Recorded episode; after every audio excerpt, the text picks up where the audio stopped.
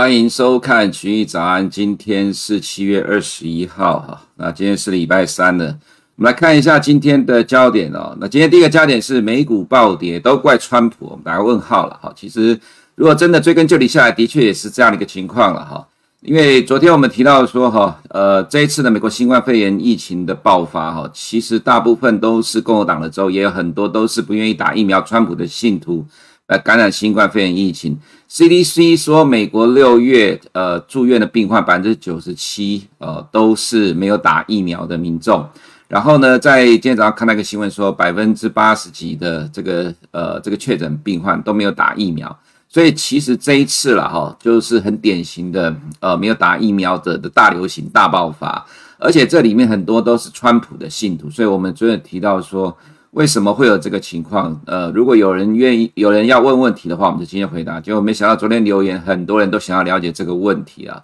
那这也让我们知道，原来其实，呃，大家都想要了解，呃，这个状况到底影响会有多长远的哈。那我们这个节目呢，不是政论节目了哈，本来就不会想要花太多时间去解读政治面的问题。不过大家喜欢了解政治面的话呢，其实我们今天花一点点时间来讲，但也不要占整个节目太长的时间了哈。不过的确。政治跟经济是分不开的哈，政治的确是影响到经济的部分，所以今天第一个焦点的哈，我们就先看，呃，在这样的情况之下，为什么会造成美国股市的大震荡哈？当然还是要看一下全股呃全球确诊人数啦，这一波的上来了哈，的确就是新冠肺炎疫情所造成的结果。那美国新增确诊人数哈，因为这个时间的落差，昨天早上讲四万多人，那么呃实际结算出来到七月十九号是变成是五万多人啊，所以礼拜一。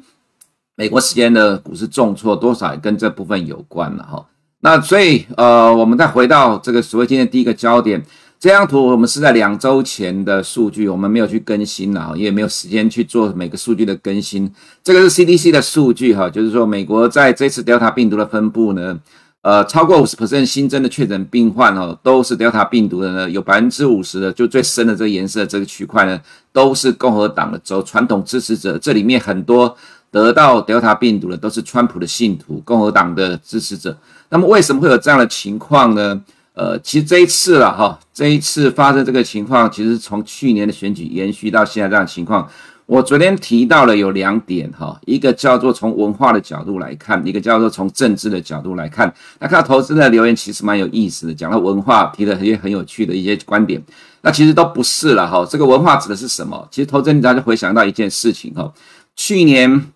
呃，新冠肺炎疫情大爆发的时候，川普曾经看到一个资料说，漂白水、清洁剂可以杀死新冠肺炎病毒，所以民众为什么不把漂白水跟清洁剂打到身体里面就可以治疗新冠肺炎疫情呢？结果真的有美国民众照做送医院，各位还记得这样的新闻吗？为什么川普讲的会有人这样做呢？当时我们也觉得匪夷所思，问了很多的美国的朋友。其实给我们答复其实还蛮有意思的哈，这就是其实在文化面的问题。那很多人搞不懂什么叫做文化面的问题哈。我们再举个例子哈，去年川普败选的时候，为什么会有很多川普的信徒会攻入美国国会？川普喊一喊，就一堆人就听着他讲，原因是什么呢？这个先讲一下了哈。我们对于基督教没有不敬的哈，是绝对尊重的哈。但其实这就是所谓的基督教的救世主文化。可能很多人觉得很奇怪，这是什么东西哈？其实基督教是从呃这个天主教衍生出来的哈，天主教又是从犹太教去衍生出来的。这里面有一个呃所谓的救世主，一个很明显的一个形一个形象，就是所谓的摩西出埃及了哈。讲这其实你会觉得离题，但实际上就是如此哈。川普在二零一九年的八月二十二号的时候，在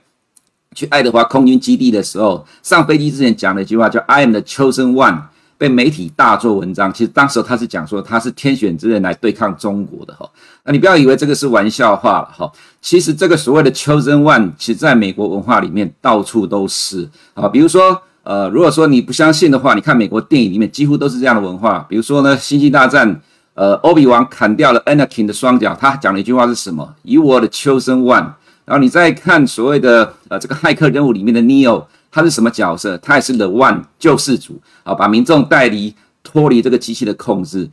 如果投资人你还有印象的话，川普在去年呃因为新冠肺炎疫情呃病情住院的时候，还出来跟他的支持者打招呼。呃，这个是呃在网络上的视频啊。其实当时我在看这个视频的时候，就看到听到他的支持者讲到说：“I would die for him. He is the chosen one.” 哦，所以这样你就知道了，其实这个所谓的 chosen one 这个概念，救世主的概念呢，其实在美国的文化里面，基督教里面文化是根深蒂固的哈。所以为什么会有刚才所讲到的类似这样的情况？漂白水、清洁剂，他讲了，结果美国的民众照做，因为川普其实一直是反科学的，所以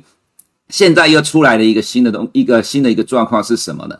有在美国有所谓的十二人组织啦，哈，叫做假讯息十二扣啦，这里面包括罗伯特·甘乃迪，还有福斯新闻网等等哦，提出了一大堆的。新冠肺炎的这个疫苗，还有疫情的这个呃不实的言论、错误言论，这里面提的很多了哈。那投资人你可以自己去看了哈，说感染新冠肺炎比接种疫苗还要更安全，然后这个呃疫苗害死的人比新冠肺炎疫情还还要多，这些全部都是现在在美国网络上到处散布流传的讯息，而且川普的选民都接受这样的一个逻辑了哈。所以其实这个所谓的假讯息十二扣，其实就像。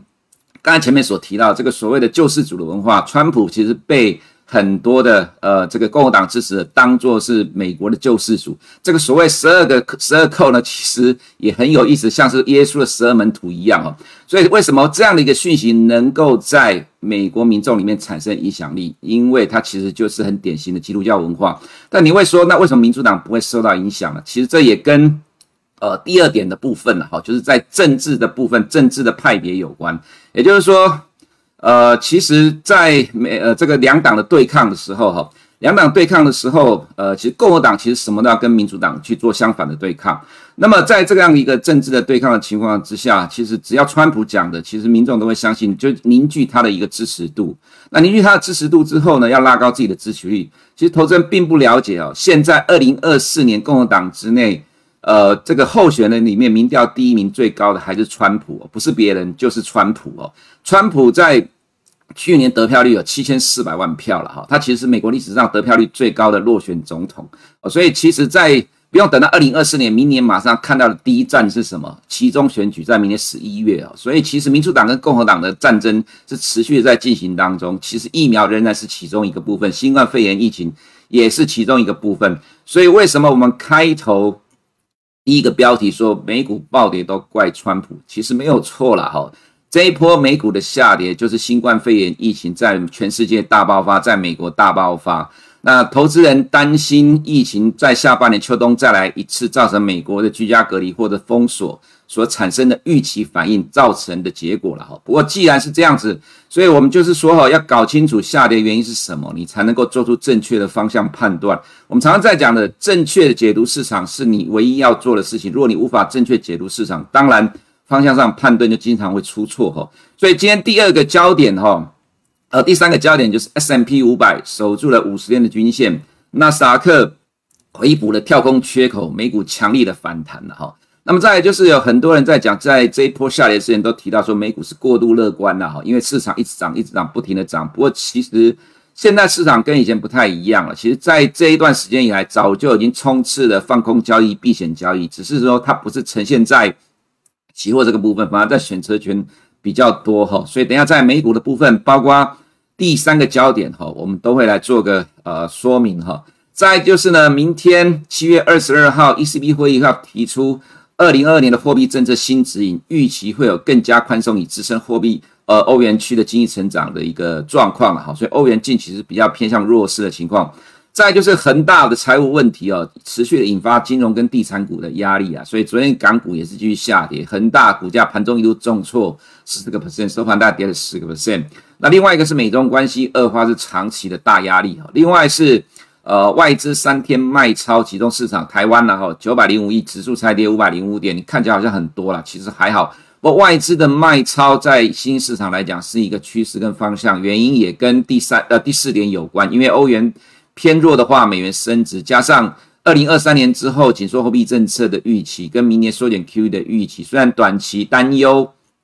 呃，短期担忧。呃，这个新冠肺炎疫情造成的下半年经济趋缓哦，不过这其实只是短期压力而已，真正中长期的方向还是来自于这一块。所以当美元升值的时候，对新市场的呃这个评价是比较不利的，外资自然会调节，所以涨也卖，跌也卖。那只有在上个礼拜之前呐，哈，有连续几天创新高的时候被逼着跟着 trade，不然其实中长期的方向来讲会是持续的卖超了哈，只是因为这个情况。在亚洲市场，也在台湾已经持续很久了哈。所以这个其实外资的卖超对台股的压力，如果短线集中出来的话，当然就是短线的压力，但其实长期来讲都会被稀释掉哈。所以接下来哈，就进入我们今天的呃图面的焦点的部分了哈。那当然。新冠肺炎疫情呢，哈，其实造成这几天美股的重挫回档，你还是要去了解说，这到底是短期的影响还是长期的影响啊？那在这个部分，我们刚刚都探讨过了，因为文化跟政治面的因素啦，哈，其实引发了新冠肺炎疫情在美国再一次的爆发，这个是所谓不打疫苗者的大流行。哦，这既然是这样的情况，那美国有一半的人打了两剂的疫苗。所以今年的第三季，即使因为再来一次的爆发，美国也不可能全国封锁了哈。所以这个情况对于股市的影响不容易出现所谓的大崩盘了哈。再来就是哈，呃，另外一个东西就是呃，当然川普是够嚣张了，这刚刚我们没有提到，在二零一六年竞选的时候，他有提到说，他可以在纽约第五大道哈开枪杀人哈，而不会损失他的选票了哈。这其实你就可以看得出来说。川普为什么对自己在美国的政治界有自信呢？为什么他能够用七千四百万票高票落选，而且到现在还有很多的支持者？而且其实很多投资人不了解的是，现在很多共和党的州正在更改选制，不利于民主党的选票，在投票的时候，哈，呃，不利于民主党民众的投票。这其实很有可能在明年期中选举，其实共和党是会赢的，很有可能在。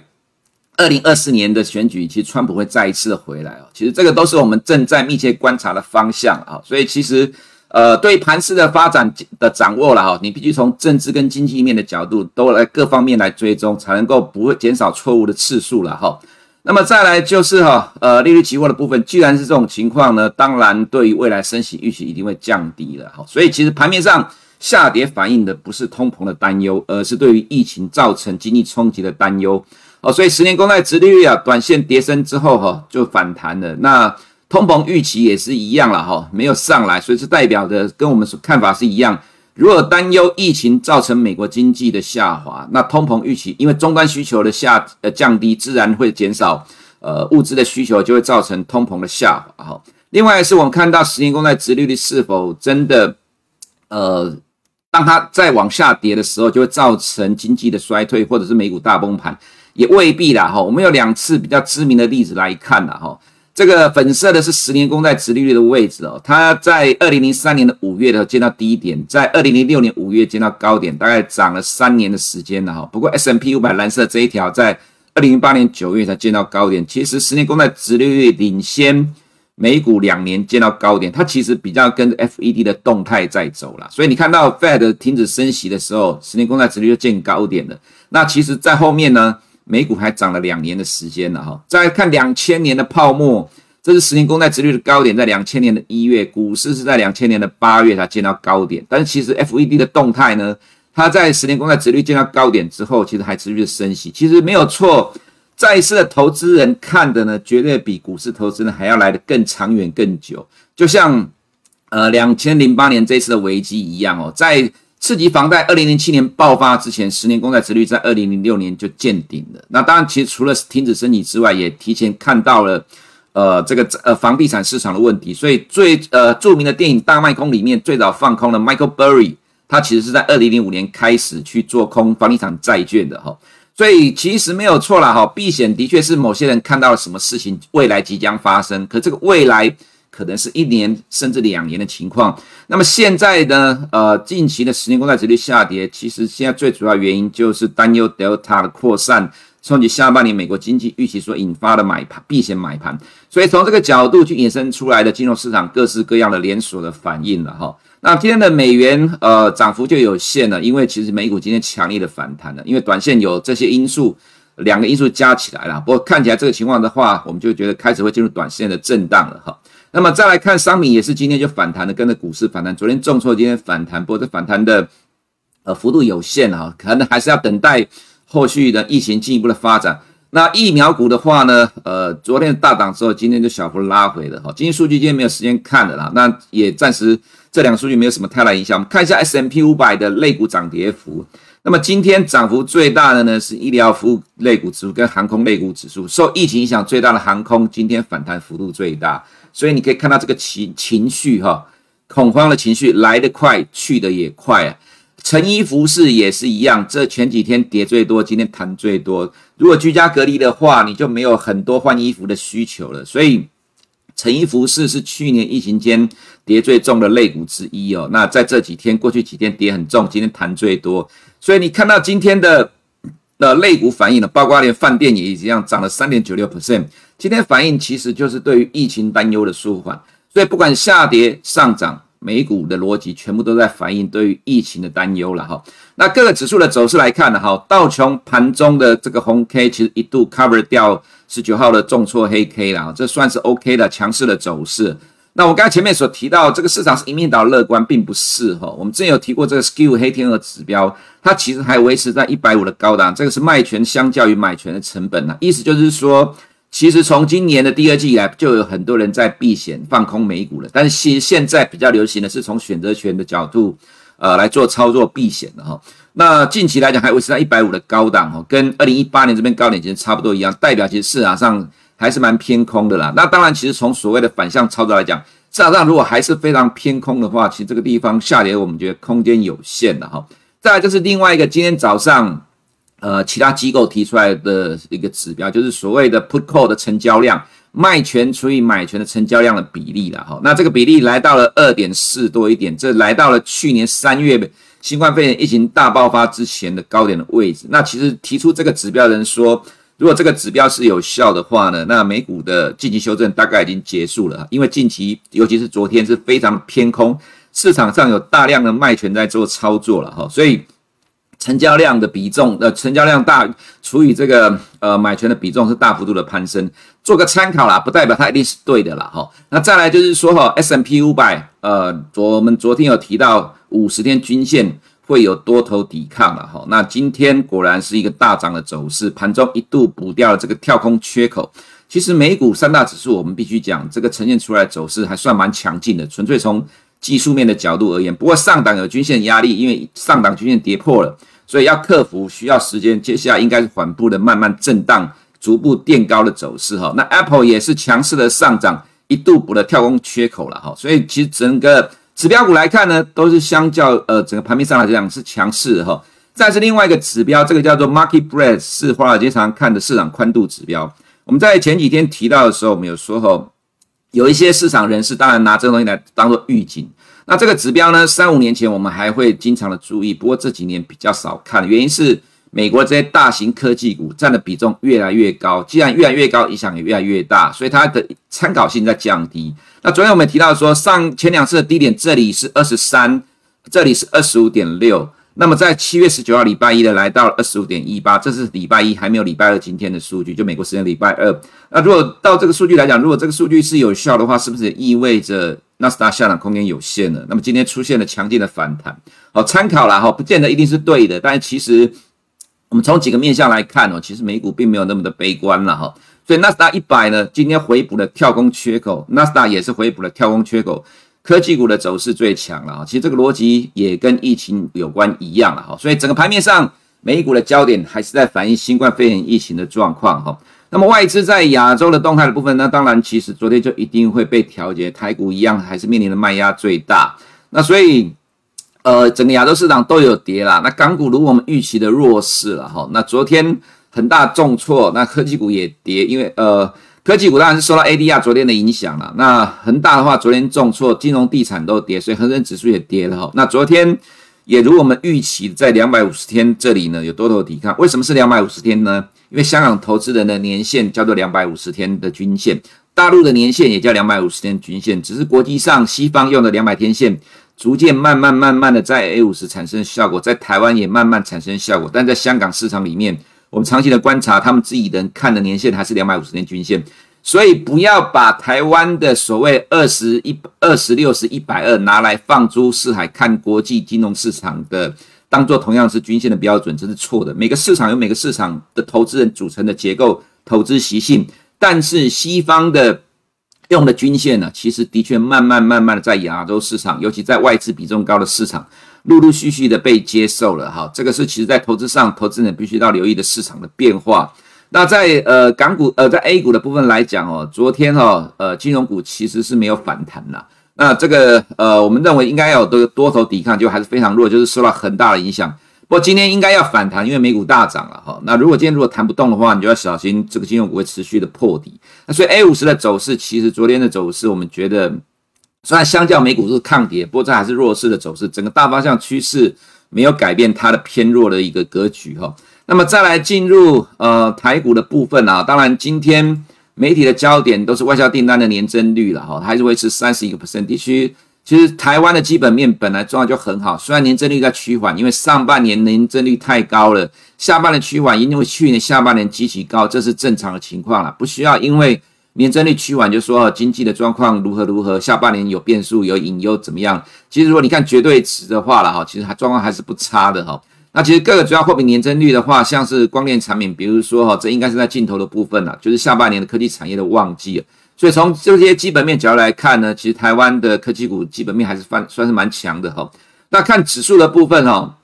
昨天因为刚好碰到凌晨的美股重挫，所以开法说的阳明收盘是跌停板哈，那也带动了其他的另外两档股票也是重挫的哈。那当然你要当然是可以解读成利多不涨反而跌停哈。那所以昨天万海的法说今天怎么反应就很重要了，因为今天凌晨美股是大涨的。如果说呃，昨天呃法说讲的很好的阳明，今天股价仍然不动的话，那我个人觉得，其实，在航运股的投资人就要小心了哈。不要说现在运价还在持续往上走高啦，因为呢，这已经是一个假象了。原因不是呃假象的意思是指说哈。呃，外海的股价已经来到三百多块，它其实已经反映到十倍本益比了。可是你看全球这些大的航运商，像马士基等等，它其实本益比大概只有三到五倍，没有到十倍本益比。那虽然长隆跟阳明的本益比也没有到没有到十倍了哈，大概只有一半不到，大概只有四五倍。可是其实国际同业并没有高到。呃，十倍的本益比，所以其实在这三雄里面，万海已经呃反映完了今年的预估获利了，这其实是一个问题。所以你不要觉得说运价在持续上涨，其实股价早已早就已经反映了这样的一个乐观预期了。这是在航运股操作者来讲要小心的。也就是说，如果今天的万海股价还是涨不动的话，那它可能航呃这个货柜三雄就会变成压抑呃压抑台股反弹的一个关键类股。那至于加权指数的部分来看呢，哈，昨天是终于补跌了。昨天盘前我们有提到说，在这种情况之下，一定会有补跌的状况。不过我们倒觉得还好啦，昨天的补跌没有什么意外的话，就是短线跌是告一个段落的征兆了。今天就跟着美股反弹的哈。那昨天 OTC 其实也是补跌啦，不过没有意外，今天应该是会大涨。其实台股的多头表现在 OTC 里面呢，原因是因为台积电动不了。即使是今天台积电会反弹了，但是我们认为其实反弹的空间也有限。其实整个科技股的焦点还是在 OTC 里面啊，那其他的部分像金融股在这段时间因为拉起来撑指数就变成补跌的情况，在昨天发生这种情况，连钢铁也是一样，这是整个市场全面修正的结果。那既然是创新高之后的拉回变成强势股补跌，它就是暂时的震荡整理而已。从盘面上的反应来看。呃，我们认为台股其实有一只强力的手，其实这个市场都知道是哪一只手了哈。外资三天卖超了九百亿，指数跌了五百点，看起来多，其实还好。那其实你看到 ODC 在这段时间甚至还能够创新高之后，到昨天才拉回，整个市场上其实多头气势仍然存在，而且不算差。所以今天的台股没有意外，应该会有强势的反弹。而美股，我们刚才前面所分析的情况，我们认为也是一个强势的结构，只是短期的震荡拉回了哈。拉回之后就开始会慢慢的往上去克服上档的压力。毕竟这一次的疫情担忧并不会发生跟去年一样的状况，所以整体的结构来讲，经过短期的震荡回档之后，会开始慢慢的往上推进哈。以上是我们今天群益早安的内容，我们明天见。国泰全球智能电动车 ETF。是全球唯一高纯度智能电动车主题的 ETF，聚焦最关键产业巨头，带你参与电动车急速狂飙的致富机会。准备好迎接这一波庞大市场新契机了吗？投资电动车就是要国泰。投资一定有风险，基金投资有赚有赔，申购前应详阅公开说明书。